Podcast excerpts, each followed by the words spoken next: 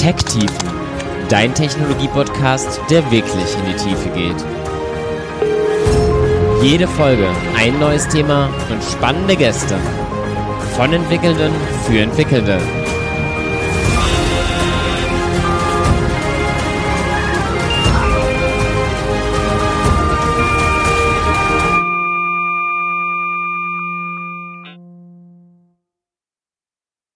Ja, hallo und herzlich willkommen zu Tech Tiefen Folge 41. Ich freue mich, dass es heute mal wieder eine Folge gibt, die so ein anderes, breites Thema hat. Ein Thema, das wie gemacht ist für Tech Tiefen aus meiner Sicht, weil es alle anspricht, weil es, egal welche Programmiersprache, egal ob irgendwie klassisch Softwareentwicklung, ob irgendwie Data Science oder auch wirklich Webentwicklung, denn da kommt unser Thema eigentlich her, irgendwie hat das Thema was für alle. Unser heutiges Thema ist WebAssembly und mein heutiger Gast kennt sich damit entsprechend gut aus. Schön, dass du da bist, Golo Roden. Hallo, schön, dass ich da sein darf. Danke für die Einladung. Ja, Golo, ähm, ich habe dich online gefunden. Ähm, du hast ja selbst auch einen Kanal, auf dem du im Wesentlichen ähm, Videoformate für Webentwickler machst, wenn ich das richtig gesehen habe, richtig? Ja, das könnte man so sagen. Also es ist nicht nur Webentwicklung, es ist ähm, es enthält auch Softwarearchitektur, es sind auch Themen generell für Softwareentwicklung im ganz allgemeinen Sinne dabei. Also egal, ob das jetzt Desktop, Mobile, Web, Cloud, sonst was äh, ist, aber im Prinzip unser ähm, Kern ist schon die Web- und Cloud-Entwicklung und von daher sind natürlich immer wieder auch sagen wir mal, der Fokus ist immer wieder auf Themen, die eben in diese Web- und Cloud-Richtung gehen, ja. Ja, ich kenne das ja gut. Mein Podcast ist ja eigentlich auch generell, aber ich als Data Scientist habe dann halt häufiger entsprechend Themen, die ein bisschen in die Richtung gehen, weil ich mich da selber irgendwie mehr mit befasse. Ja. ja.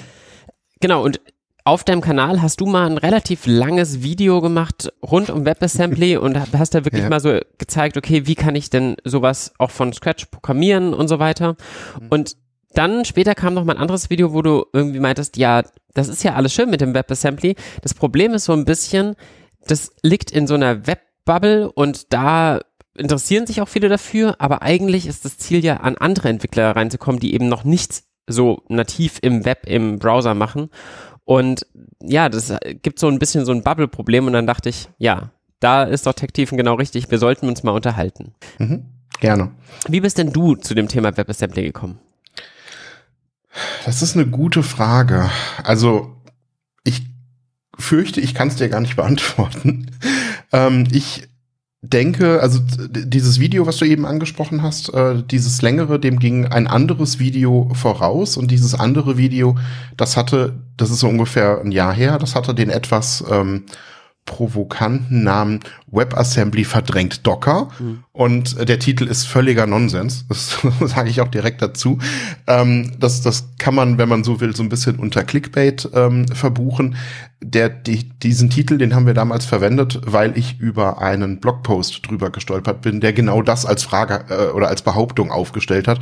WebAssembly verdrängt Docker.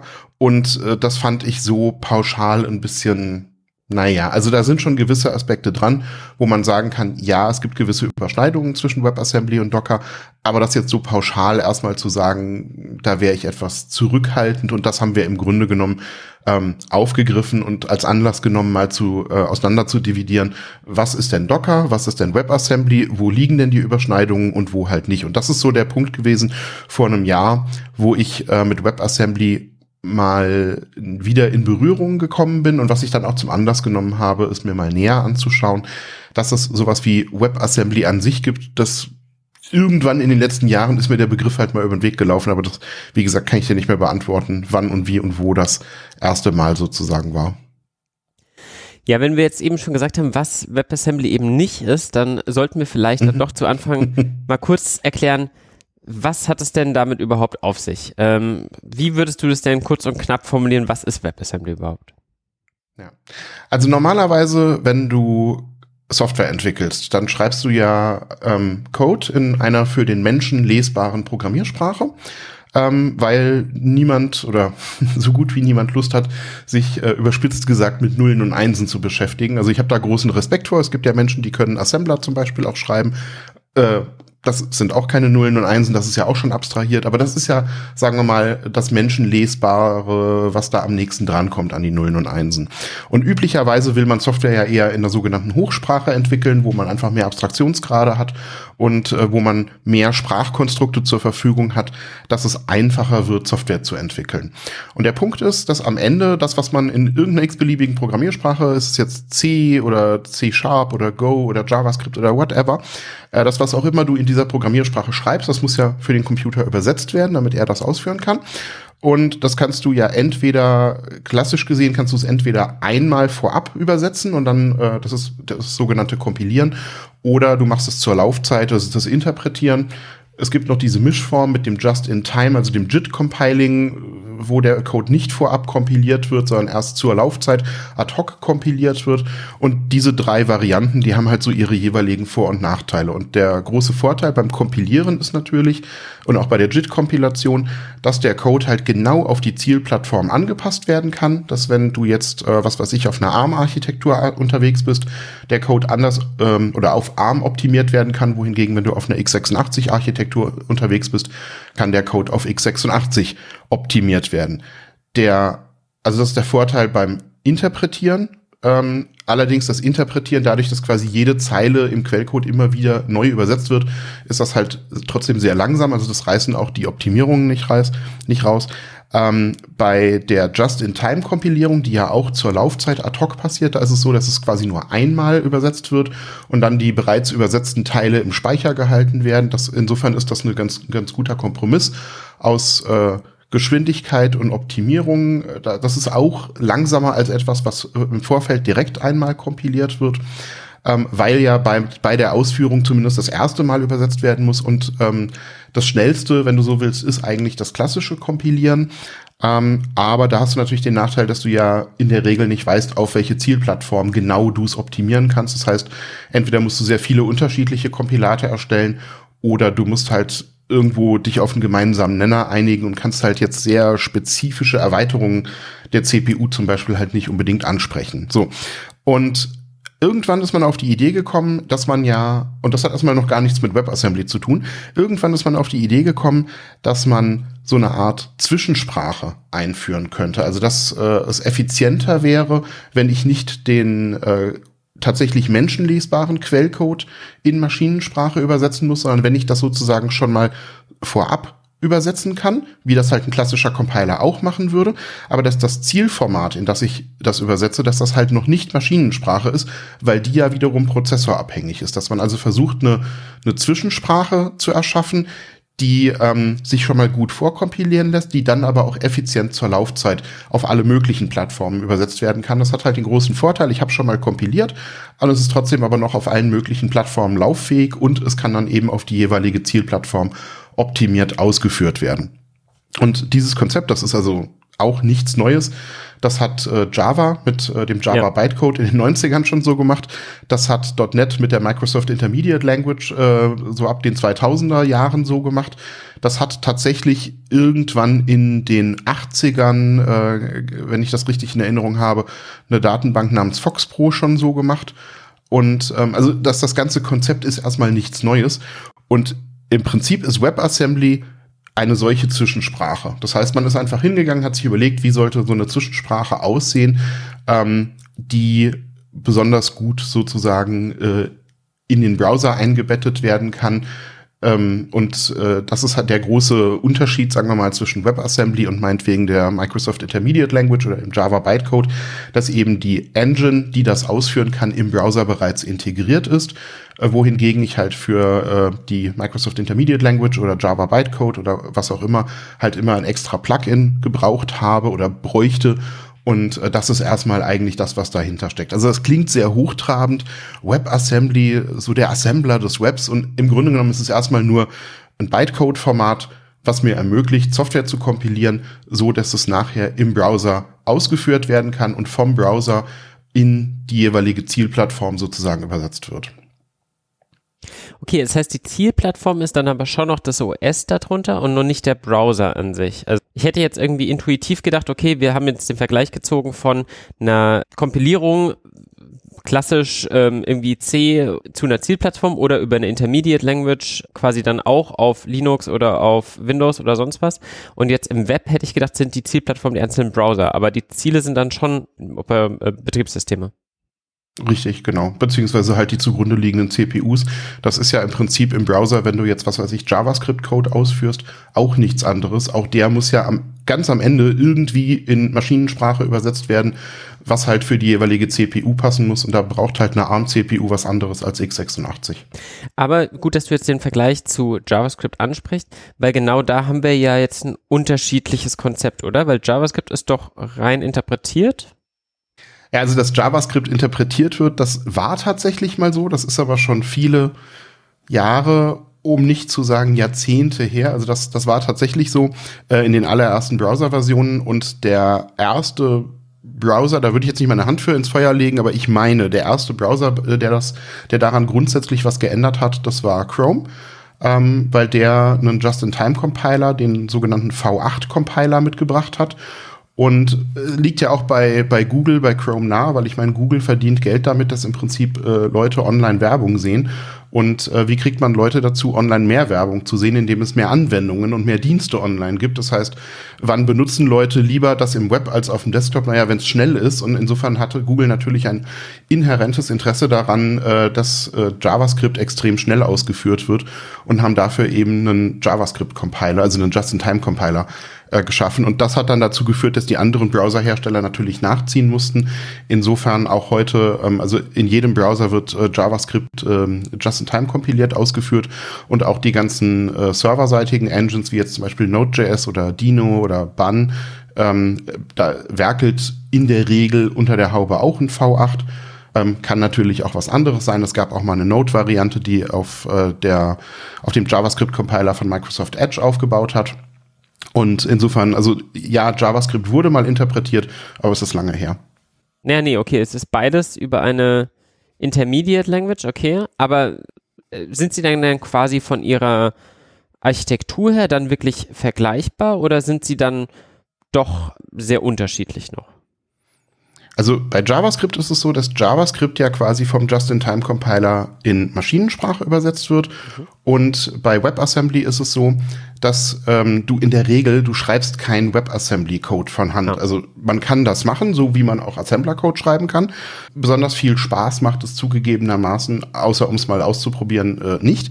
Das heißt, du wirst üblicherweise WebAssembly-Code mit irgendeiner Sprache schreiben, für die es einen Compiler gibt, der diese Sprache, was auch immer das ist, nach WebAssembly übersetzt und der Browser übersetzt dann dieses WebAssembly-Kompilat just in time in Maschinensprache. Insofern ist aus Sicht des Browsers äh, halt entweder wird JavaScript in Maschinensprache oder WebAssembly in Maschinensprache übersetzt. Der Unterschied ist eben, dass JavaScript eine menschenlesbare Sprache ist und WebAssembly ähm, sagen wir mal, bedingt eine Web, äh, eine, eine menschenlesbare Sprache ist, so wie Assembler halt auch eine menschenlesbare Sprache ist. Also das ist eigentlich erstmal der Unterschied. Und ein ganz wichtiger Punkt dabei ist halt auch, dass es, es wird oft so ähm, dargestellt, so ja, irgendwie WebAssembly, das neue JavaScript, man braucht kein JavaScript mehr, weil jetzt kann man ja in anderen Sprachen dann Code schreiben, der dann im Browser ausgeführt wird.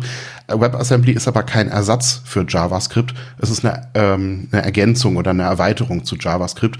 Und äh, um WebAssembly-Code überhaupt zur Ausführung bringen zu können, musst du lustigerweise erstmal JavaScript-Code äh, schreiben, der dann nämlich WebAssembly lädt und startet. Also zumindest den, das Bootstrapping muss über JavaScript erfolgen. Insofern ähm, wird WebAssembly äh, da sicherlich gewisse Anteile erobern, aber JavaScript wird nicht aussterben. Ja, ich glaube, man hat, verfolgt ja auch da an der Stelle ganz unterschiedliche Ziele. Ähm, aber weil du es jetzt gerade meintest, wäre da nur mal kurz neugierig, ähm, ist das ein Übergangszustand, dass das Bootstrapping noch über JavaScript funktioniert oder wäre schon auch irgendwann das Ziel, das irgendwie nativ zu machen? Ich weiß noch, bei Kubernetes zum Beispiel war es ja auch so, dass ich am Anfang Kubernetes nicht in sich selbst bootstrappen konnte und heutzutage geht das. Ähm, gehen da Entwicklungen trotzdem hin oder soll das eigentlich auch immer so bleiben?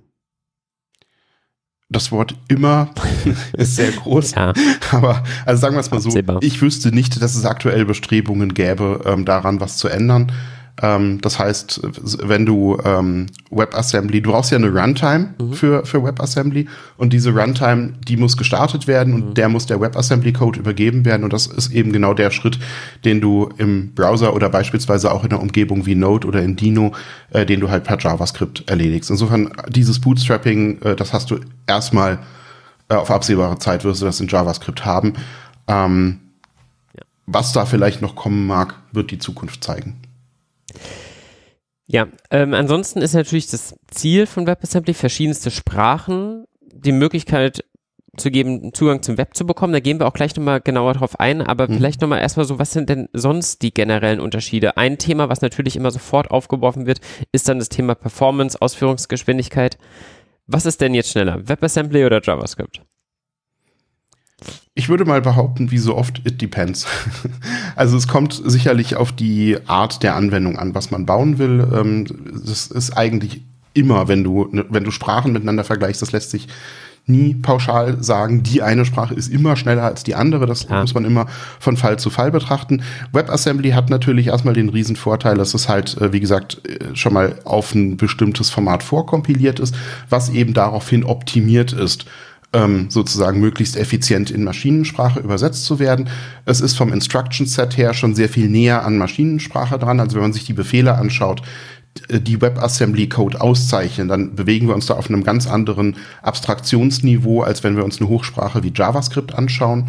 Es erinnert tatsächlich mehr an Assembler, wo man eben wirklich in Registern äh, Zahlen hin und her schiebt, wo man äh, zwei Zahlen addiert, bedingte Sprünge hat und solche Sachen. Insofern ist dieser Name WebAssembly schon nicht ganz verkehrt, dass der an Assembler erinnert.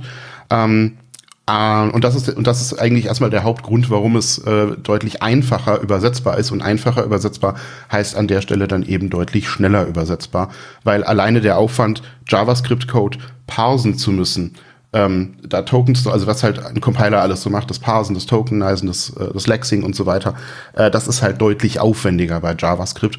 Und WebAssembly, es gibt auch zwei Formate für WebAssembly. Es gibt ein Textformat für den Menschen, was halt äh, lesbar sein soll. Mhm. Und es gibt ein Binärformat. Und das ist das, was du halt üblicherweise für die Ausführung äh, verwendest. Und da, es ist einfach halt daraufhin schon optimiert. Und das ist halt bei JavaScript nicht der Fall. Und das ist auch nie das Ziel gewesen. Insofern wird über ähm, grob über den Daumen äh, wird äh, WebAssembly im Schnitt erstmal deutlich schneller sein. Und insofern ist die Zielsetzung eben an der Stelle auch, Code im Web zur Ausführung zu bringen, bei dem es entweder um sehr, sehr hohe Performance, äh, wo es wirklich drauf ankommt, oder eben, das ist der andere Fall, dass du halt hingehen kannst und ähm, Sprachen, die nicht JavaScript sind, sozusagen nutzen kannst, um Code zu schreiben, der nachher im Browser lauffähig ist. Wobei, das muss man immer dazu sagen, WebAssembly, weil es ja einfach nur eine Sprache ist, die von einer Runtime interpretiert oder JIT kompiliert wird, das ist nicht zwingend auf den Browser beschränkt. Also das kannst du genauso gut auf dem Server ausführen.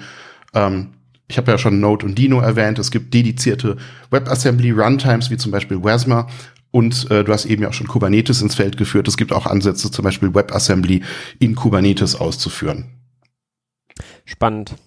Ähm ein anderes Thema, über das man ja dann auch immer reden muss, ist Security. Also wenn wir vorher schon mal mhm. grob den Vergleich zu mhm. Docker mhm. gezogen haben und so weiter, wir haben, wir versuchen jetzt unterschiedlichsten Sprachen irgendwie eine Ausführung zu geben, die dann letztendlich über den Browser auf unser Betriebssystem kommt, auf unsere CPU. Wie ist man denn da das ganze Thema Security bei WebAssembly angegangen? Ja, es ist so ähnlich im Grunde genommen wie bei JavaScript, weil ähm, das Ganze nämlich auch in einer Sandbox läuft. Das heißt, äh, genauso wie halt JavaScript-Code, der im Browser läuft, ja erstmal nicht ausbrechen kann, hast du genau dasselbe Prinzip auch bei WebAssembly-Code.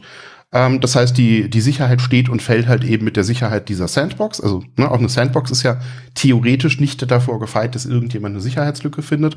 Aber grundsätzlich bewegt sich der Code erstmal innerhalb einer Sandbox. Das heißt, er darf erstmal ziemlich wenig. Und ähm, der kann halt schön für sich im Speicher irgendwelche Zahlen lustig addieren und irgendwelche Werte in Variablen schieben und solche Sachen machen.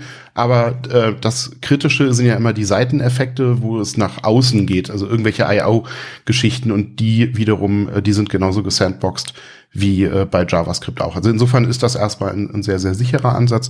Und ähm, die Idee ist eben, dass du dann halt sozusagen freigeben musst, äh, welche Zugriffe halt äh, gestattet sind. Also, weil der Punkt ist natürlich, der Witz ist gerade, wenn man es auf dem Server betreiben will, musst du ja irgendwie rauskommen.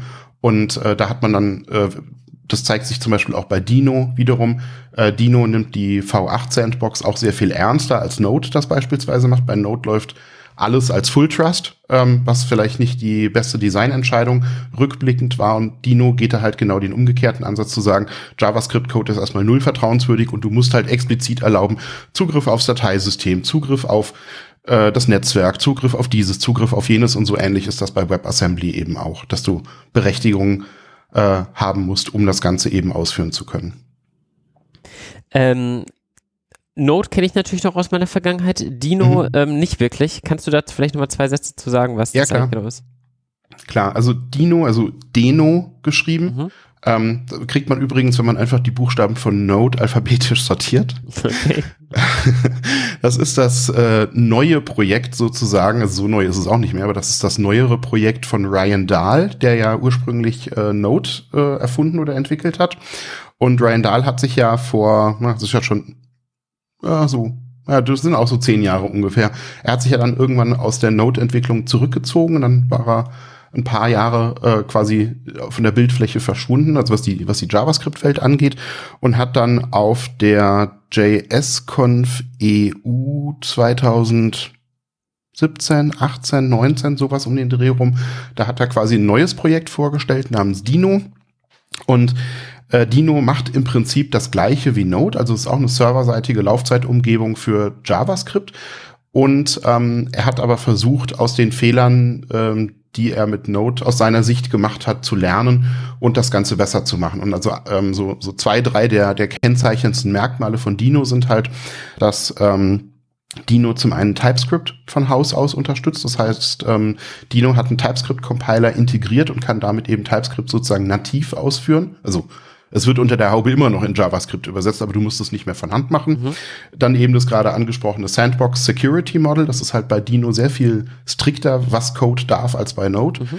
Ähm, die Abkehr von NPM, wobei man da auch festgestellt hat, dass das vielleicht nicht so, naja, dass es schwierig ist, weswegen Dino sich gerade gegenüber NPM wieder sehr, sehr öffnet, weil du halt ansonsten quasi freiwillig auf über eine Million Module verzichten würdest, wo du aber immer denkst, ja, das gibt's doch in NPM schon mhm.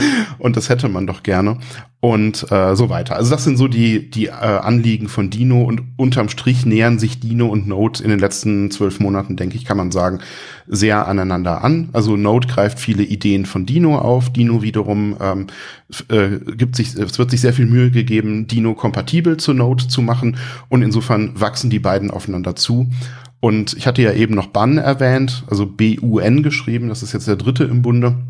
Das ist im Prinzip nochmal eine neue Laufzeitumgebung für JavaScript und TypeScript auf dem Server, die ein bisschen andere Schwerpunkte setzt. Und ähm, das ist aber noch ein sehr, sehr, sehr junges Projekt.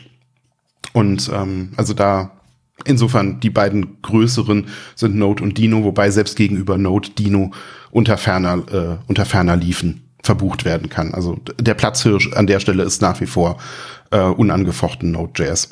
Naja, gut. Aber schön mal wieder da ein bisschen Updates zu bekommen, was sich da eigentlich so in der Web-Community so die letzten mhm. Jahre getan hat. Exkurs zurück, ähm, WebAssembly. Wir ähm, mhm. haben gesagt, es kann performanter sein als JavaScript. Es ist prinzipiell mhm. auf jeden Fall möglich, damit sehr performanten Code zu schreiben, weil es ein gutes Instruction-Set hat. Und das ganze Sicherheitsformat orientiert sich am Sandbox-Modell wie wir es aus dem Browser kennen. Das heißt, erstmal kann ich auf die allerwenigsten Sachen zugreifen, aber ähm, CPU und RAM sind durchaus jetzt erstmal nicht limitiert, oder? Ja, also halt im, im gleichen äh, Maße wie jetzt äh, bei der JavaScript Sandbox mhm. auch, dass du halt nicht auf den kompletten Hauptspeicher natürlich zugreifen kannst und solche Sachen, aber im Prinzip erstmal nicht, das ist richtig, genau. Und äh, spannend wird's dann eben, wenn äh, du das Ganze eben sozusagen nach außen öffnen möchtest, also wenn du mit äh, WebAssembly beispielsweise direkt aufs Dateisystem zugreifen willst oder wenn du mit WebAssembly direkt, was weiß ich, einen TCP-Server aufmachen möchtest, das sind ja auch Dinge, die gehen im Browser teilweise auch gar nicht. Ähm, also ja, muss man halt gucken. Mhm. Und dafür gibt es dann, es gibt einen ganzen Haufen an äh, Erweiterungen oder Erweiterungsprojekten, weiß nicht genau, wie man die, als was man die bezeichnen soll, ähm, da gibt es eins, das nennt sich VASI, das ist das Web jetzt muss ich überlegen, WebAssembly Systems Interface. Und das ist ein Inter oder ein Interface oder eine Schnittstelle, ähm, mit äh, dem man also eine Verbindung zwischen WebAssembly und quasi dem zugrunde liegenden System, sprich Betriebssystem herstellen kann, um eben Anwendungen schreiben zu können, die dann auch auf ähm, äh, wirklich mit dem System interagieren können. Das ist aber dann tatsächlich eher was, was für den Browser, äh, Entschuldigung, was für den Server interessant ist, ähm, weil, weil du das halt für serverseitige Anwendungen brauchst und weniger für den Browser. Also da merkt man auch schon, da gibt's halt auch Bestrebungen, WebAssembly halt nicht nur als Format im Browser zu etablieren, sondern das Ganze halt auch äh, gleich auf dem Server mitzudenken. Mhm, also Was im Grunde genommen dann heißt, dass du eine Software einmal schreibst, sie nach WebAssembly kompilierst und sie dann sowohl clientseitig im Browser als auch serverseitig und das auch noch auf verschiedenen Betriebssystemen und verschiedenen CPU-Plattformen äh, betreiben kannst. So ein bisschen dieser Write Once, Run Anywhere Ansatz, äh, der vor 25, fast 30 Jahren mit Java schon versprochen wurde, was Java, ja, ja, also gefühlt äh, ja, so halbwegs erfüllt hat, aber halt irgendwie so richtig toll hat sich's halt auch nie angefühlt. Also will jetzt ja. niemandem zu nahe treten, äh, die oder der Java macht, aber ähm, so, ja, ganz so dieses, äh, es war nicht ganz der heilige Gral, als den viele es damals vielleicht angesehen haben. Okay, aber das heißt, WebAssembly kommt aus der Idee, wir wollen jetzt auch andere Sachen im Browser ausführen, aber man hat mhm. schon erkannt, okay, da ist viel Potenzial, wenn man so eine wieder ja, eine generelle Abstraktionsebene hat, ein quasi Assembler-Code ähm, auf einer neuen Art, ähm, den dann auch woanders auszuführen im Browser und von daher tun sich dann auch diese anderen Umgebungen aus. Ähm, ja, du hast ja eben auch schon es als Docker-Ersatz in Kubernetes zu benutzen oder sowas angesprochen. Mhm. Ja, sehr interessante Ideen. Ähm, und dann kommen wir ja wirklich in so einen Virtual Machine Alternativ-Konzept rein. Ja, genau das. Ja, genau das. Und das ist halt auch genau der Punkt mit dem Vergleich mit Docker das, was WebAssembly mit Docker halt gemeinsam hat, das ist die Idee, dass Code quasi erstmal in einer Art Sandbox läuft. Ich meine, das ist ja bei Docker mit dem Container auch nichts anderes, auch wenn es da technisch anders umgesetzt sein mag, aber das, das, das grundlegende Konzept oder die grundlegende Idee, die Zielsetzung ist erstmal die gleiche, ähm, dass erstmal der Zugriff auf äh, Ressourcen außerhalb deiner Sandbox oder deines Containers nicht möglich sind. Das haben sie auch beide gemeinsam. Und ähm, du kannst dann zum Beispiel in einen WebAssembly-Prozess äh, kannst du ähm, gibt es Ansätze halt zum Beispiel ein Verzeichnis aus dem Host als äh, Dateisystem rein zu mounten. Mhm. Äh, und für den WebAssembly-Prozess sieht das dann so aus, als wäre das die komplette Disk. Und das erinnert ja ganz stark an das Konzept aus Docker mit ja. einem Volume, wo ich im Prinzip, oder mit einem Mount, wo ich genau das gleiche in grün mache. Und von daher, die Zielsetzungen sind schon sehr, sehr ähnlich. Ähm, nur die, die Art der, äh, der Umsetzung ist halt eine, eine andere. Und nicht alles, was mit Docker geht, geht mit WebAssembly und umgekehrt. Und da wird es natürlich auch wieder interessant, wenn man die beiden verbindet. Und das hat Docker jetzt halt vor drei Monaten gemacht, also im Oktober 2022, weil äh, Docker bringt jetzt als äh, Beta-Feature die Option mit, neben klassischen Linux-Containern auch sogenannte WebAssembly-Container ausführen zu können, wo sie natürlich auch gucken, dass sie auf diesen Zug irgendwie aufspringen wollen und ähm, da vielleicht äh, eine Scheibe vom, äh, sich eine Scheibe vom Markt mit abschneiden wollen. Okay, also wir sehen, es gibt sehr viele Dinge, die sich in diesem Ökosystem da tun wenn wir jetzt sagen, okay, uns interessiert es, wir wollen irgendwie mal was mit WebAssembly machen, ähm, wie würdest du denn da rangehen? Ähm, wie nähern mhm. wir uns jetzt dem Thema für die praktische Umsetzung? Ja, das, also ich würde zwei, also es gibt zwei alternative Wege, meiner Meinung nach. Und ähm, die Frage ist, wie, ähm, wie, wie gut man verstehen möchte, was da eigentlich passiert. Ich habe ja vorhin gesagt, ähm, dass es äh, eine ganze Reihe von Sprachen gibt. Für die gibt es Compiler, die nach WebAssembly übersetzen. Ähm, und ich habe vorhin auch gesagt, es gibt für WebAssembly zwei Darstellungsformate, nämlich ein Binärformat und ein Textformat. Und die Compiler, also es gibt beispielsweise gibt es ähm, äh, Sprachen wie Go zum Beispiel, der, der Go-Compiler, der hat einfach die Option, der kann ohnehin für ein, ein, Binary für mehrere Architekturen, für mehrere Plattformen erzeugen. Und dem kannst du, so wie du dem sagst, mach mir bitte ein Binary für Windows auf ARM oder für Linux auf x86, so kannst du dem halt auch sagen, mach mir bitte ein Binary für WebAssembly. Und dann wird deine Go-Anwendung nach WebAssembly kompiliert. Und du musst dich eigentlich um nichts weiter kümmern außer halt warten. Also es dauert ein bisschen länger als das klassische Cross-Plattform-Kompilieren, aber er muss halt auch ein bisschen mehr machen. Und dann äh, plumpst da am Ende ein, ein WebAssembly-Modul raus, plus ein kleines JavaScript-File, was halt genau dieses Bootstrapping übernimmt. Und nur um das vielleicht abzuschließen, ähm, und jetzt habe ich da ein JavaScript-File und, und, und das würde ich jetzt einem Server übergeben, beziehungsweise würde dieses JavaScript-File ähm, in meinem HTML Seite quasi einfach inkludieren und nebendran die ähm, WebAssembly, die datei die WASM-Datei genau. ablegen und dann müsste der Browser, wie er das Ganze ausführt. Ganz genau, ja. Okay. Genau, mhm. Das ist die Idee. Also von daher, das ist erstmal der einfache Ansatz. Du nimmst irgendeine Sprache, ähm, machst dir erstmal keine Größe, keine allzu großen Gedanken über WebAssembly und sagst am Ende einfach, kompilier mir das Ganze bitte nach WebAssembly und du bist fertig. Das ist, wie gesagt, mit Go ist das beispielsweise möglich. Ähm, ich meine, da bin ich mir nicht so sicher, weil ich mit der Sprache an für sich nichts zu tun habe. Ich meine, dass das mit Rust äh, möglich wäre. Ich glaube auch. Ähm, von Microsoft gibt's äh, das Blazor Framework beispielsweise, was äh, darauf abzielt, dass man mit C-Sharp Web-UIs bauen kann, dass man also C-Sharp nach WebAssembly kompilieren kann. Also insofern, auch da gibt's Bestrebungen ähm, und so weiter. Aber ähm, also das ist der offensichtliche Weg. Der weniger offensichtliche Weg, und das ist aber das, was ich jeder und jedem empfehlen würde, die sich ein bisschen ernsthafter mit WebAssembly auseinandersetzen möchten, wenn man mal so dieses Hallo Welt, ich habe mal was kompiliert und im Browser ans Laufen gebracht Stadium hinter sich gelassen hat. Ähm, es gibt zwei Tools, nämlich ein Tool, ähm, das äh, äh, übersetzt quasi dieses WebAssembly Binärformat in das menschenlesbare Textformat und es gibt ein zweites Tool, das macht halt genau den umgekehrten Weg. Das heißt, wenn ich mal wissen möchte, wie sieht denn so, wie sieht denn WebAssembly Code aus? Was macht der denn? Wie funktioniert der denn unter der Haube? Dann nützt mir der Binärcode erstmal relativ wenig. Also das ist halt relativ, also kann man sich angucken, ist aber relativ witzlos. Und dann ist halt eine Idee, dass man quasi erstmal hingeht und erstmal sich dieses Binärformat in das Textformat übersetzen lässt. Dann kommt erschreckend viel, ähm, erschreckend viel Text dabei raus theoretisch kann ich den dann lesen, kann den dann auch verändern und kann ihn eben nachher mit dem entsprechend gegengesetzten Tool wieder in das Binärformat zurückverwandeln und könnte also auf dem Weg quasi WebAssembly im Quellcode sozusagen schreiben. Auf die gleiche Art und Weise natürlich muss ich nicht den Schritt machen, dass ich äh, von einem bestehenden WebAssembly-Modul ausgehe, sondern ich kann natürlich auch einen Texteditor aufmachen und anfangen, eine Textdatei zu schreiben mit WebAssembly Quellcode und das nachher mit dem entsprechenden Tool in das Binärformat umwandeln und ich habe ein WebAssembly-Modul. Mhm. Und genau das, du hast am Anfang angesprochen, wir hätten mal ein längeres Video auf unserem YouTube-Kanal gemacht und genau das habe ich da so in anderthalb Stunden, zwei Stunden plus minus mal gemacht. Quasi Texteditor aufmachen, weißes Blatt nehmen und wir bauen uns jetzt ein WebAssembly-Modul Zeile für Zeile für Zeile auf.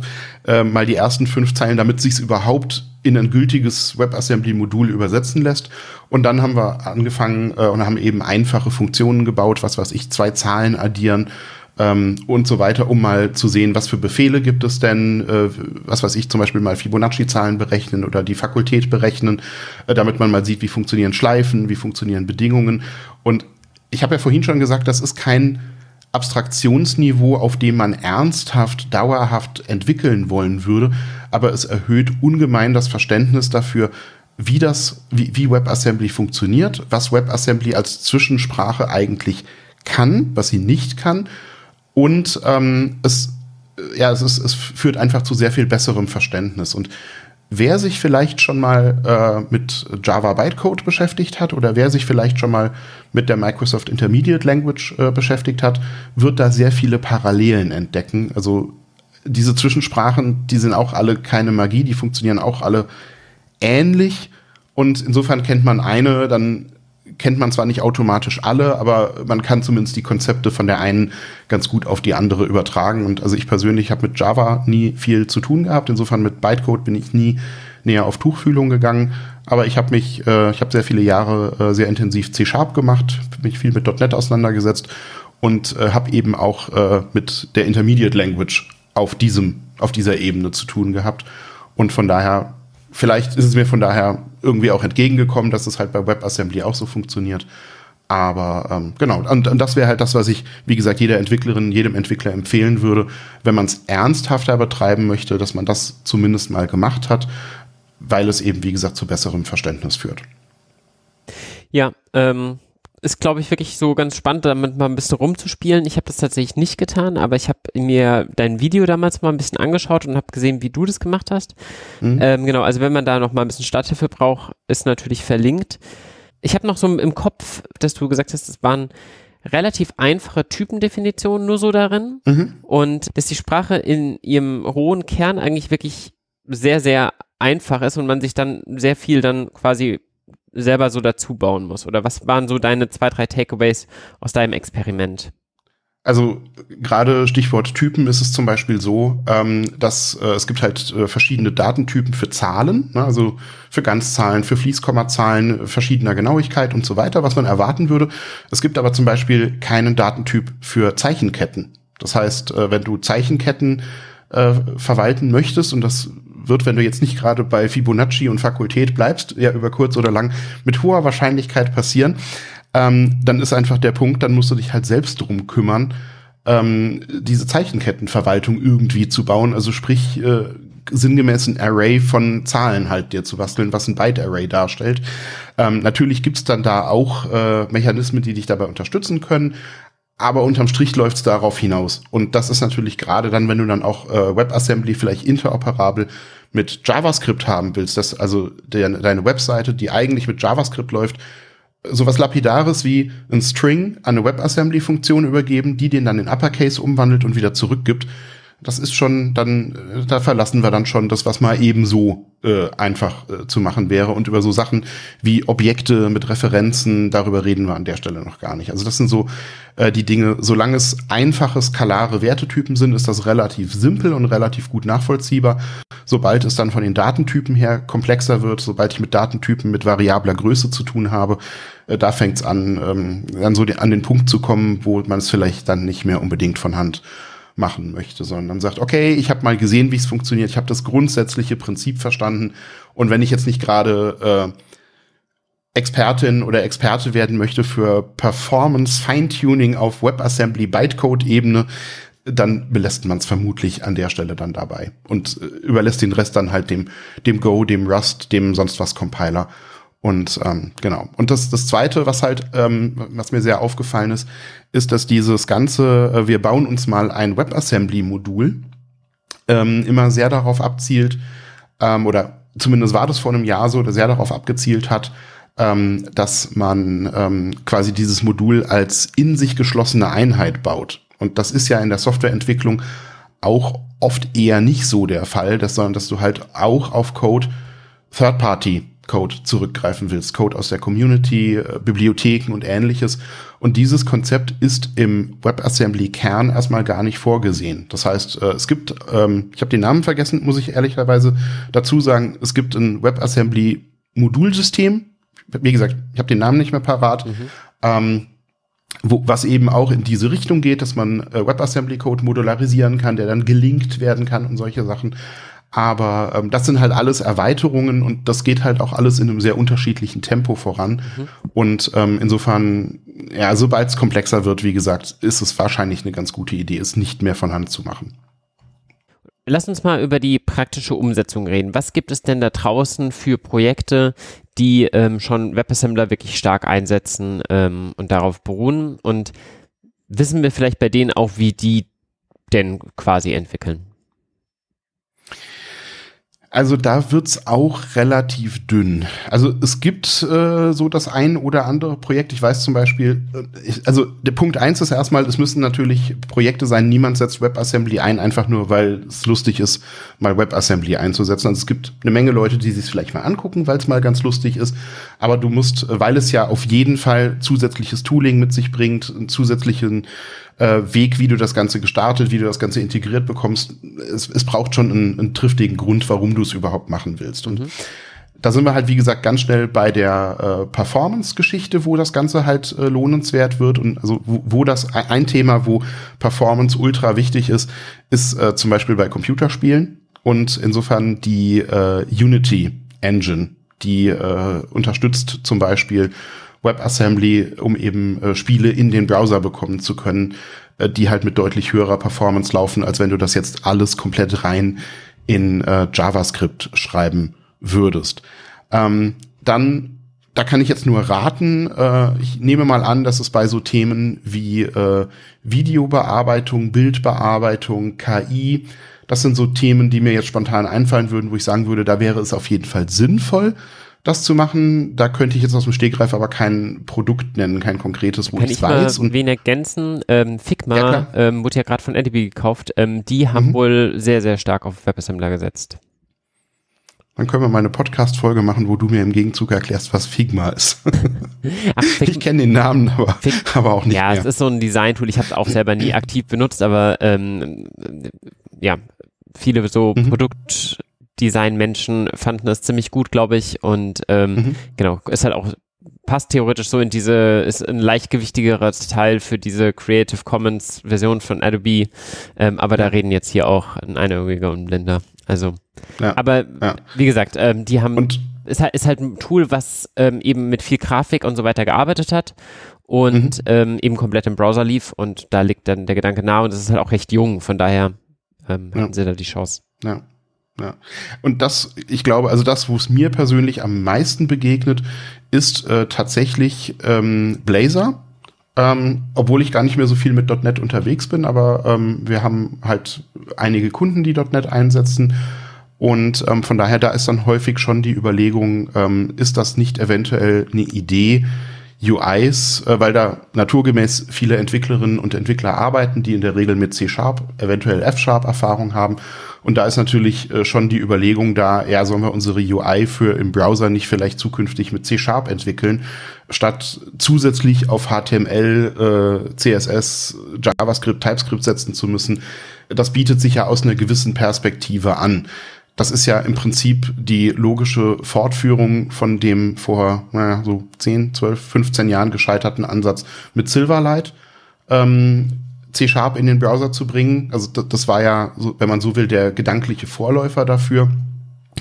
Und äh, generell dieses, ähm, wir versuchen mal Webentwicklung möglichst zu verstecken, damit Desktop-Entwicklerinnen und Entwickler auch mit dem Web irgendwie zurechtkommen. Das war eigentlich schon, die, der, äh, wenn du so willst, äh, die Signature von äh, ASP.NET Webforms, äh, schon 2002, 2003, als ASP.NET rauskam, als .NET rauskam ähm, da hat sich die Webentwicklung mit ASP.NET so ein bisschen angefühlt wie äh, ein Visual Basic Forms Designer, nur dass da halt zufälligerweise HTML rauskommt. War ganz gruseliges HTML, war ganz gruseliges JavaScript, aber es hat in gewissem Rahmen zumindest funktioniert. Ähm, es hat nicht besonders gut skaliert und es ist mit den Anforderungen, die man an eine heutige Webanwendung stellt, nicht besonders gut mitgewachsen. Deswegen ist es auch äh, verwendet heute hoffentlich auch niemand mehr Webforms. Ähm, aber das ist im Prinzip der, der Nachfolger im Geiste, wenn man so will. Und das ist tatsächlich das, wo wir es am ehesten antreffen. Ähm, ich habe vorher natürlich auch noch mal so ein bisschen gegoogelt. Ich hatte auch noch gefunden, dass zum einen Google Earth wohl stark auch WebAssembler stimmt. einsetzt. Ja, stimmt, hast recht. Das habe ich vergessen. Das kennen die meisten ja wahrscheinlich. Und ähm, du hast ja eben auch schon den KI-Bereich angesprochen. Das ist jetzt ein bisschen, muss man halt überlegen, was man will. Aber es gibt ja auch Bestrebungen, sowas im Browser auszuführen zu dem Zeitpunkt. Und äh, TensorFlow.js ist da eigentlich das, was mhm. da häufig genutzt wird. Und auch das ähm, hat wohl seit 2021 oder so ähm, eine Möglichkeit, das Ganze über WebAssembler auszuführen. Ob das jetzt alles darüber läuft, kann ich nicht sagen. Aber ähm, genau, bei solchen Themen spielt es äh, mehr und mehr eine Rolle. Ansonsten finde ich es ganz interessant, dass du, also dass wir jetzt über dieses Thema Performance ganz viel reden, weil ich ähm, zum Zeitpunkt, als wir die Folge ursprünglich geplant hatten, noch gar keine Erfahrung selber damit hatte, aber ähm, seitdem hat sich gerade im Python-Ökosystem letztes Jahr sehr, sehr viel getan im Be Bereich ähm, WebAssembler und mhm. ähm, das Pyrodite-Projekt kam an den Start, was mehr oder mhm. weniger die Ausführung von Python im Browser ermöglicht hat. Was ah, okay. natürlich ein bisschen komplexer ist als jetzt ähm, Go oder sowas, was ja in sich einen Kompilierungsprozess hat und man quasi in Anführungsstrichen nur ein neues Kompilierungsziel hinzufügt. Python ist ja interpretierte Sprache und dementsprechend gibt es diesen Prozess so nicht, weshalb es wohl nicht so einfach war, das Ganze quasi in den Browser zu bringen. Und das Ganze ist auch noch sehr experimentell. Also ähm, wenn man das Ganze aktuell bootstrappen will und einfach mal eine Seite starten will, dann dauert die so vier bis fünf Sekunden und hat, muss irgendwie acht Megabyte runterladen. Ähm, es ist jetzt also nicht so die ganz leichtgewichtige Sache, um mal schnell was auszuführen. Aber ähm, da hat sich auf jeden Fall auch eine Gruppe drum ähm, mhm. entwickelt, die da versucht quasi das Ganze entsprechend voranzutreiben. Und das Coole ist halt, dass es irgendwie geht und ähm, dementsprechend macht es für Dinge wie jetzt irgendwie jetzt das, wofür man Python typischerweise benutzt, irgendwie Modelle, Machine Learning und so weiter. Im Browser selber macht das jetzt aus Performance-Sicht überhaupt keinen Sinn, weil es viel langsamer ist. Aber es gibt ja zum Beispiel Fälle, ich habe jetzt irgendwie eine einfache Grafik oder ein kleines Dashboard, was ich mir gebaut habe. Und ich habe jetzt, möchte jetzt nicht selber einen Server hosten, wenn ich das jetzt jemand schicke. Ich will, dass der es bei sich einfach aufmachen kann. Und für so Anwendungsfälle ist es natürlich mhm. sehr attraktiv. Und ähm, dann gibt es zum Beispiel auch so Tools, die ich gerne nutze. Panel ist so ein Tool, um Dashboards zu erzeugen mit Python. Und die haben jetzt auch seit dem letzten Release eingebaut, dass man ähm, die meisten Dashboards per WebAssembly einfach ausführen kann. Also einfach mit Ladezeiten, die aktuell finde ich noch nicht wirklich akzeptabel für einen Produktions-Use-Case sind. Aber da tut sich plötzlich auch im Python-Umfeld sehr viel, was würde ich sagen 2021 hat in Python da noch niemand drüber geredet, außer vielleicht Leute, die an diesem Projekt gearbeitet haben. Mhm. Und ähm, ja, das ist das ist total spannend, weil also ich meine, du hast ja am Anfang gesagt, du bist Data Scientist. Äh, ich habe gesagt, ich komme aus der Web- und Cloud-Entwicklung und wie unterschiedlich so die technologischen, also ich meine, wir machen beide Softwareentwicklung oder wir haben beide mit Softwareentwicklung zu tun und äh, wir bewegen uns beide in einem modernen Ökosystem, aber wie unterschiedlich dann doch die Bereiche sind, weil ich habe zum Beispiel keine wirklichen Berührungspunkte mit Python. Mhm. Ähm, und von daher, äh, ja, das, also was sich in diesem Ökosystem so tut, das kriege ich so überhaupt nicht mit. Und das äh, ist sehr spannend. Und es ist aber witzigerweise das, was du gerade gesagt hast mit den Ladezeiten, das ist wiederum auch genau das, was halt bei Blazor auch der Punkt ist, dass natürlich da auch, wenn ich jetzt eine C-Sharp in C-Sharp geschriebene Web-UI habe, auch erstmal gewisse Teile des .NET Frameworks erstmal geladen werden, was halt auch seinen Augenblick dauert. Und ähm, also es ist halt am Ende des Tages, das finde ich davon halt bei all dem Hype, kann man ja schon fast sagen, der halt um WebAssembly gemacht wird, das darf man halt nicht vergessen. Es ist keine magisch, es ist kein magisches Wundermittel, was all unsere Probleme auf einmal irgendwie lösen wird. Es ist erstmal nur eine andere Sprache. Das klingt so ein bisschen ernüchternd, aber das finde ich immer ganz wichtig, äh, Leute gegebenenfalls mal auf den Boden der Tatsachen zurückzuholen. Bloß weil du es nach WebAssembly äh, kompilierst, ist es nicht auf automatische Weise schneller oder äh, hat keine hat kein hat kein Volumen mehr, was erstmal runtergeladen werden muss. Wenn, wenn du eine Anwendung hast, die ist so schon 50 Megabyte groß, dann wird die nicht nur noch 50 KB haben, nur weil du es jetzt nach WebAssembly kompilierst. Und das wird so manchmal in der Diskussion darüber äh, ganz gerne vergessen oder vielleicht ignoriert und zu spät dann äh, festgestellt, ach ja, da war ja noch was. Es ist nur eine andere Sprache. Das muss man sich halt immer wieder vor Augen führen. Ja, aber es ist nur eine andere Sprache, die halt im Browser laufen kann, was halt ja. für viele wie gesagt, ein Gamechanger sein kann, wenn du sagst, ich habe jetzt einfach mhm. keinen Server verfügbar für mich in meinem Use Case oder so und ähm, muss clientseitig arbeiten, dann ermöglicht es halt Dinge, die vielleicht vorher gar nicht möglich waren. Aber ja, ähm, klar, es ist, ähm, es wird nicht automatisch schnell dadurch, ganz klar. Ja. Kommen wir vielleicht nochmal ein bisschen zurück zum, zum größeren Ökosystem. Das Ganze wurde ja, glaube ich, ursprünglich vorangetrieben von der Mozilla Foundation und äh, ist ja auch, also wir haben ja gesagt, das wir kommen aus unterschiedlichen Backgrounds und es schlägt zu unterschiedlichen Zeitpunkten ein. Ähm, bei mir ist es sehr jung, bei dir ein paar Jahre mehr, aber letztendlich gibt es das Ganze, die erste Bestrebung schon seit 2013 oder so, also nähert sich jetzt schon, glaube ich, der zehnte Geburtstag von so Vorläufern wie ASM.js oder so. Und inzwischen hat es aber ja auch die Mozilla Foundation so ein bisschen entwachsen und es bilden sich ja jetzt auch nach und nach Firmen und andere Foundations. Ähm, es kommt Einzug in verschiedene Standards. Ähm, aber ich glaube, da weißt du ein bisschen mehr. Kannst du da vielleicht noch mal ein bisschen ja. ausführen? Ja, gerne. Also genau, also ursprünglich ist es äh, von Mozilla äh, sich mal überlegt worden. Ähm, es ist äh, tatsächlich gibt es das erst seit 2017 WebAssembly. Also es ist noch, also ich wollte gerade sagen, ist noch nicht so alt, aber das sind auch sechs Jahre inzwischen. Ähm, ist auch schon über ein halbes Jahrzehnt.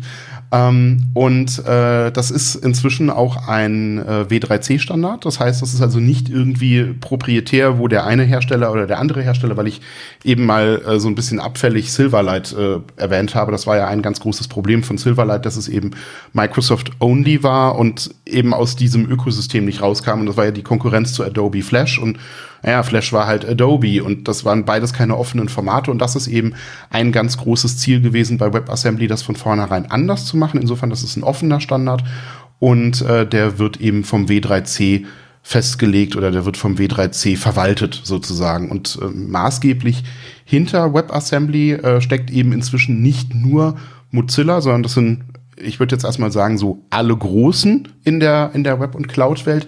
Und äh, da gibt es die sogenannte Bytecode Alliance. Und das ist im Prinzip eine gemeinnützige Stiftung, also eine Non-Profit-Organisation.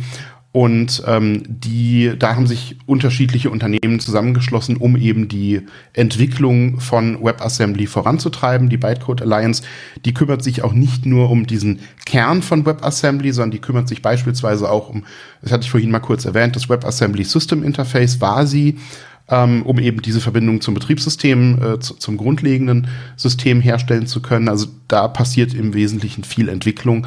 Und äh, in der Bytecode Alliance, also da ist Microsoft drin, da ist äh, Mozilla selbstverständlich drin, da ist äh, Docker Mitglied, da ist Amazon mit dabei, da ist Google mit dabei, äh, da sind äh, Prozessorhersteller wie ARM und Intel mit dabei und, und, und. Also das ist eine relativ lange Liste. Ich glaube, VMware ist auch mit dabei, bietet sich ja mit VMs und so, bietet sich ja auch irgendwo an, in diese Richtung zu gehen. Und ähm, wiederum darum entsteht natürlich auch ein gewisses Ökosystem, ich denke mal, langfristig wird das so ein bisschen oder könnte es sich so ein bisschen entwickeln wie mit der Apache Foundation ähm, oder auch mit der Linux Foundation oder mit der, jetzt muss ich überlegen, wie sie heißen, also die CNCF, die Cloud Native das zweite C fehlt mir immer. Computing ist es, glaube ich, Foundation, äh, wo eben auch äh, Projekte nach und nach in, unter das Dach dieser oder unter die Schirmherrschaft einer solchen Stiftung wandern. Und das äh, gehe ich mal davon aus, dass das bei der Bytecode Alliance ähnlich laufen wird, wenn eben dieses WebAssembly-Ökosystem wächst und gedeiht. Und das finde ich ist auch ein ganz, ganz wichtiger Punkt, dass das eben ein offener Standard ist, dass das äh, gemeinnützig ist, dass das von vielen Parteien getragen wird, weil diese offenen Technologien, offene Standards, offene Protokolle, das ist eigentlich der Kern dessen, was das Web als solches mal erfolgreich und groß gemacht hat. Und das ist auch genau der Punkt, warum solche ähm, Technologien wie beispielsweise Silverlight oder auch Flash, warum die langfristig nicht funktionieren, weil sie eben nicht offen sind. Und das ist übrigens weil das immer mal wieder so gesagt wird von der einen oder dem anderen, so ja, es wäre ja schön, wenn irgendein Hersteller mal eine Sprache entwickeln würde als Alternative zu JavaScript. JavaScript ist ja meistens nicht so die beliebteste Sprache bei vielen. Ähm, ja, klar wird es Hersteller geben, die das machen, aber es wird sich nicht verbreiten, wenn das nicht von vornherein als offener Standard angelegt ist und wenn du alle Browserhersteller dazu kriegst, das auch zu unterstützen. Und das funktioniert eigentlich nur, also dafür sind die Markt äh, es ist die Marktmacht auch zu divers zwischen Microsoft und Google und Apple als die großen Browserhersteller verteilt. Und das funktioniert eigentlich nur über diesen Weg, übers W3C, äh, weil es von dort eben in die, sozusagen äh, übergreifend in die Browser einfließen mhm. kann. Auf der anderen Seite ist auch das keine Garantie. Nicht alles, was beim W3C landet oder was das W3C sich überlegt, hat auch tatsächlich nachher Erfolg. Also ne, das ist so eine, aber wenn du überhaupt diesen Weg gehen willst, dann ist das meines Erachtens der einzig aussichtsreiche. Und von daher macht die Bytecode Alliance an der Stelle schon einiges richtig. Aber das ist ja, glaube ich, mit WebAssembly sogar ein gutes Beispiel, oder? Es wurde doch erst quasi von gewissen Browsern einfach mal unterstützt irgendwie und wurde später dann erst zum W3C-Standard erhoben und jetzt wiederum die Version 2, ähm, die liegt jetzt beim W3C und jetzt läuft so den geregelten Weg, oder hatte ich das falsch wahrgenommen? wie, wie das immer so ist. Ne? Ja. Also das ist ja äh, immer so eine Sache, also das ist ja, ich, ich glaube, das prominenteste Beispiel für dieses, irgendein Browserhersteller macht erstmal und dann wird's hintenrum standardisiert und kommt dann in alle Browser rein. Also das ist ja, oder beziehungsweise es werden auch Dinge implementiert, die noch gar nicht final verabschiedet sind, wo aber absehbar ist, dass sie dann demnächst äh, verabschiedet werden. So läuft's ja sehr viel in der JavaScript-Welt. Ähm, ich glaube, das prominenteste Beispiel dafür ist tatsächlich das XML HTTP Request Objekt ähm, was ja so die Grundlage für, wie man es früher genannt hat, die Ajax-Anwendungen war. Das kommt tatsächlich aus dem Internet Explorer. Das hat Microsoft erfunden. Für den IE5 war es, glaube ich, weil sie es für Hotmail gebraucht haben, um halt im Mail-Client Sachen nachladen zu können. Und ähm, genau, und du hast gerade angesprochen Version 2, also es gibt äh, die aktuelle Version, ist die Version 1.1, die ist jetzt auch so drei, vier Jahre sowas um den Dreh rum alt von WebAssembly und ähm, so ungefähr seit einem Jahr gibt es eine zweite Version der Spezifikation zu WebAssembly und ähm, ja, das ist halt ein Draft, ähm, der ist halt noch nicht offiziell verabschiedet. Insofern, ich weiß auch keine Timeline, wann das soweit sein soll, kann, wird, was auch immer. Hm. Ähm, aber genau, also das ist erstmal so, also es, es tut sich auf jeden Fall was. Und ich meine, der Sprung von ähm, 1-1 jetzt auf eine 2, der ist ja schon etwas größer. Das heißt, da ist sicherlich auch zu erwarten, dass sich da äh, einiges mehr tut und dass vielleicht auch einige der Dinge, die äh, ich vorhin angesprochen habe, die nicht ganz so toll sind, äh, wie jetzt zum Beispiel der Umgang mit äh, Datentypen variabler Größe, dass sich da einiges getan hat und dass es äh, zumindest besser zugänglich wird. Und dass einfach diese, dieser Unterbau sehr viel mächtiger wird. Weil das ist ja am Ende des Tages das ganz große Kunststück, wenn du so eine Zwischensprache entwirfst, äh, eine Zwischensprache so zu bauen, dass sie nachher alle möglichen Anwendungsfälle abdecken kann. Mhm. Und äh, das war beispielsweise bei .NET gar nicht so einfach weil äh, man ähm, so Sachen wie dynamisches Typsystem nicht auf dem Schirm hatte. Mhm. Und das hat halt die ersten drei Versionen von C Sharp gab's das nicht und deswegen konnte die Microsoft Intermediate Language das nicht wirklich. Und es waren größere Umbauten nötig, als dann mit C Sharp 4 der Dynamic Datentyp kam um dynamisches Typing äh, zu ermöglichen. Und das ist halt, glaube ich, das, die große Herausforderung, einen solchen Unterbau so zu bauen, dass das halt nachher für alle möglichen Sprachen mit all ihren individuellen Eigenheiten und Konzepten halt halbwegs gleichermaßen gut funktioniert.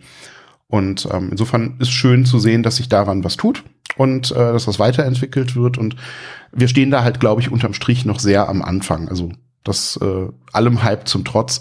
Ähm, reden wir immer noch über eine ziemliche Nischentechnologie aktuell. Ähm, das wird sich vermutlich ändern.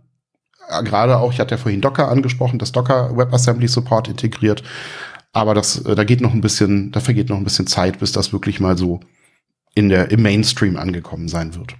Ja, ähm, erinnert mich ein bisschen an die Folge damals, als ich vor drei, vier Jahren ähm, eine Folge zu Rust aufgenommen habe und ähm, damals war ja irgendwie Go total gehypt und dann war so ein bisschen, ja, und, und hat Rust jetzt den Kampf verloren oder so. Und dann hat mein, mein Gast damals, der Matthias, mir gesagt, ähm, ja, aber Rust hat gar nicht den Anspruch, jetzt auf die Schnelle irgendwas zu ändern, sondern es ist eine Sprache für extrem viele unterschiedliche Anwendungsfälle und so weiter. Und das, da geht es eher so um 10, 20 Jahre Perspektive. Und jetzt in meinem Umfeld entdeckt man plötzlich alle möglichen Dinge, die in Rust sind und plötzlich findet jeder geil irgendwie, weil alles, was mit Rust gebaut ist, ist irgendwie stabil und schnell. Ähm, und mal schauen, wo WebAssembly uns dann in, in drei, vier Jahren hat. Mhm. Ähm. Ja, ja. Und wo halt ganz großes Potenzial steckt, meiner Meinung nach, das ist halt gerade nicht im, also natürlich auch im Frontend, aber das, das, eigentliche Potenzial, und das ist, glaube ich, das, was viele noch gar nicht so kommen sehen, das ist halt nicht im Frontend, sondern das ist das Backend. Mhm dass da halt äh, WebAssembly äh, quasi so als die eine Universal Language, die halt auf allen möglichen Plattformen und äh, Betriebssystemen gleichermaßen ausgeführt werden kann, aber halt kompiliert, schon mal vorkompiliert ist und halt nicht wie JavaScript oder Python ähm, im Quellcode ausgeliefert werden muss, was ja abgesehen von dem Aufwand, den du treiben musst, um es zu übersetzen, auch äh, unter Umständen eine Frage des Schutzes der Intellectual Property ist. Du willst unter Umständen deinen Quellcode ja gar nicht vertreiben. Hm. Ähm, also da hat WebAssembly auch, es könnte eine interessante Brücke schlagen an der Stelle. Aber dann, um vielleicht doch nochmal auf den, den Vergleich mit Docker zu kommen. Ähm, wenn ich einen Docker-Container baue, dann tut er mir meine verschiedenen Layer übereinander bauen, was ja den Vorteil hat, dass er sie dann auch entsprechend parallel gemeinsam laden kann und am Anfang quasi den Ladeprozess zu beschleunigen. Ähm, ist ja schon auch ein elementarer Bestandteil. Gibt es denn eigentlich solche Ansätze, um dann ein paralleles Laden von WebAssembly-Komponenten, die dann ja vielleicht auch deutlich größer werden, wenn ich da später serverseitige Applikationen drauf anführen, ausführen möchte, dann werden die ja nachher auch mal Gigabyte Größe vielleicht. Gibt es da auch so ein Konzept, dass das schnell geladen werden kann? Also ich hatte ja vorhin erwähnt, dass WebAssembly im Moment äh, ein WebAssembly-Modul ist immer eine in sich geschlossene, äh, nennen wir es mal self-contained Einheit mhm. äh, und dass dieser Ansatz eben mit diesem WebAssembly äh, Modul, also mit der Modularisierung der Module. Ähm, es ist so ein bisschen unglücklich, dass der Begriff für ein WebAssembly-Programm ein, ein sogenanntes Modul ist, weil das so klingt, als wären das kleinere Bausteine. Es ist aber tatsächlich ein Modul, ist eine Anwendung, das ist ein in sich geschlossenes Etwas. Ähm, und dass diese, diese Standardisierung oder diese, diese Ansätze, wie man das Ganze eben zerlegen kann, dass man eben auch WebAssembly äh, Libraries bauen kann, dass das alles noch so ein bisschen in den Kinderschuhen steckt. Und ähm, ich hatte vorhin mal eine Runtime erwähnt, äh, neben dem Browser und neben Node und Dino und so weiter, und zwar Wesma. Die habe ich mal in so einem Nebensatz erwähnt.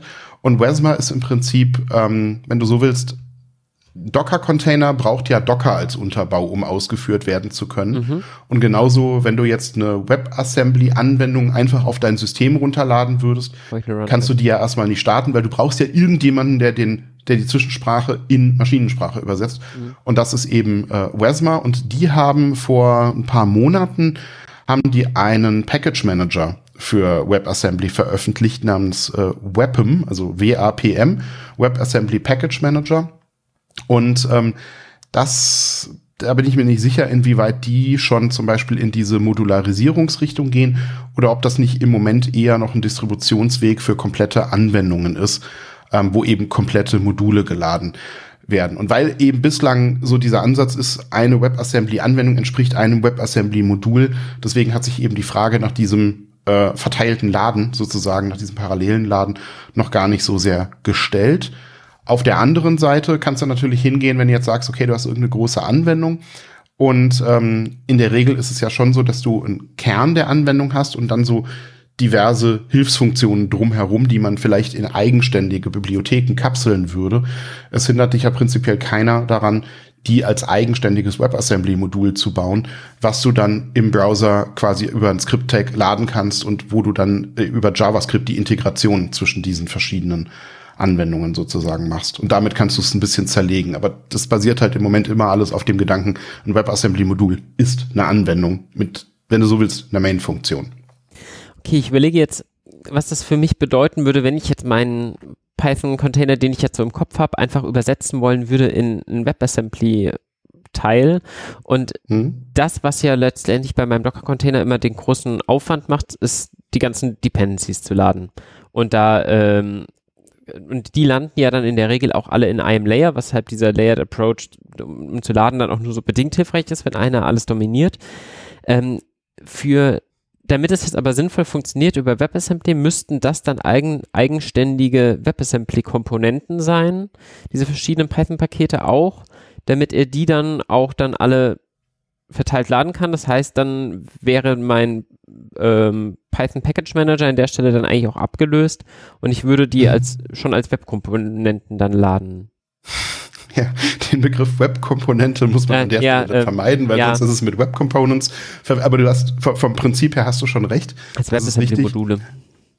Ja, genau. Äh, kann man es auch nicht nennen, weil ein WebAssembly-Modul ist wieder was anderes. Okay, was ist aber denn der richtige Begriff für ein WebAssembly? Ja, mir, mir, mir fehlt Paket. auch ein, ein WebAssembly-Baustein, ein WebAssembly-Package, ein WebAssembly ich, ähm, okay. ähm, ja, fehlt, fehlt mir auch der richtige Begriff, aber ich glaube, wir, wir aber wissen beide, Aber ist das nicht das WebAssembly Component? Die gibt's ja auch.